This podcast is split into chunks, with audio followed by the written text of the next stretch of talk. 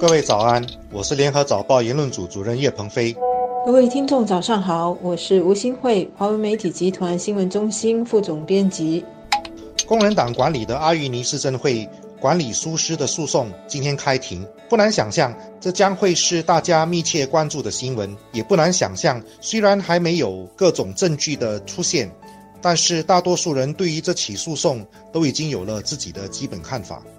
因为被起诉的一方包括本地最大反对党工人党的领导层，包括了刘成强、林瑞莲和毕丹心等，而起诉的一方则包括了执政党的行动党人。要大家不要带着政治的眼光看待这起官司，当然是不切实际的。这个案子指控的是工人党施政会。财务管理不当、建筑工程违反招标规则，以及要追讨总值三千三百七十万元的市政会财务管理损失，党的领导都会出庭共证。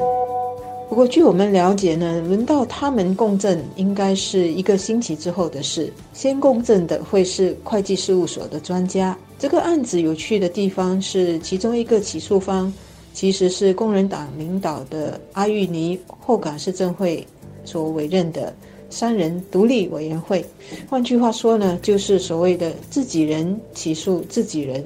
工人党为什么要这样做呢？一些专家有这么的解读：第一是工人党的领导人要释放他们其实是光明正大的，并没有吃钱谋取私利，所以不怕打官司。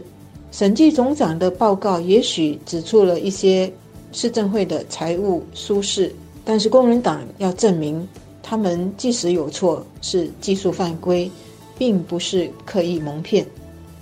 第二个解读呢是工人党要借这起官司指出现有的政府行政机制对反对党接管市政会的工作非常不利，这包括管理资源上的局限等等。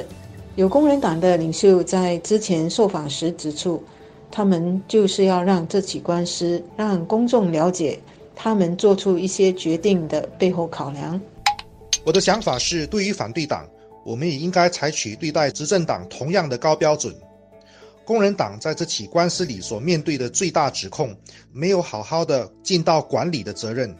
我知道会有不少反对党的同情者会反对这个立场，因为本地的反对党一直面对很不利的环境，能够像工人党那样突破困境、不断壮大，的确是很了不起的。在这个过程中，因为面对打压，所以可能会犯错，必须得到谅解。这个观点并非完全没有道理，但是我们可能得从另一个更高的角度去分析，这就涉及我所要说的第二点。为什么我们要用同样的高标准去检验反对党呢？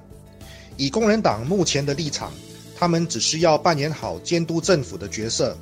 这个角色当然是重要的，因为有反对党的存在，才能激励执政党做得更好。但是世界上没有千年的执政党，行动党总有一天会下台的。连建国总理李光耀都这么说过。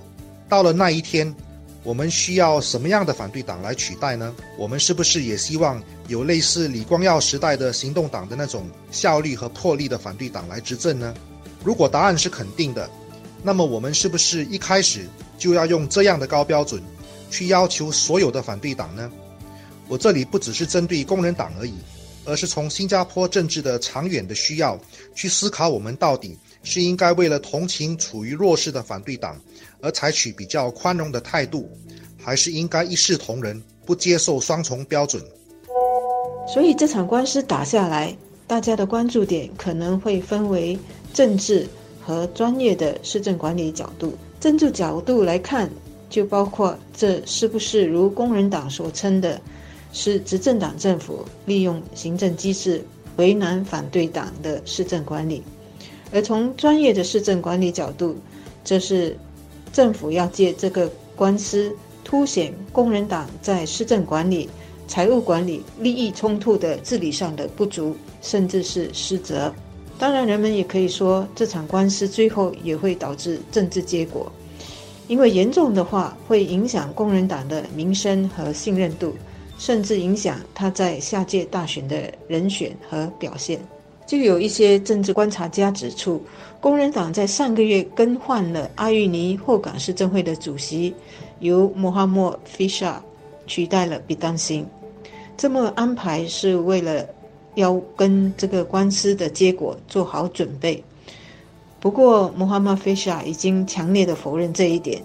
他们坚持更换主席是早已经做的计划。无论是从施政管理和财务管理的利益冲突角度，或者从整个诉讼案是否被政治化的角度，下来二十三天的审讯，最终考验的还是我们的司法制度，以及人们对政府信任和工人党本身的诚信问题。大家可以想一想，台湾选民就是太过同情民进党，认为他们一直被国民党打压。所以一直宽容民进党的各种错误，甚至到了纵容的地步。当民进党执政时，台湾选民才发现他们的执政能力竟然那么糟糕。可是那时候已经太迟了。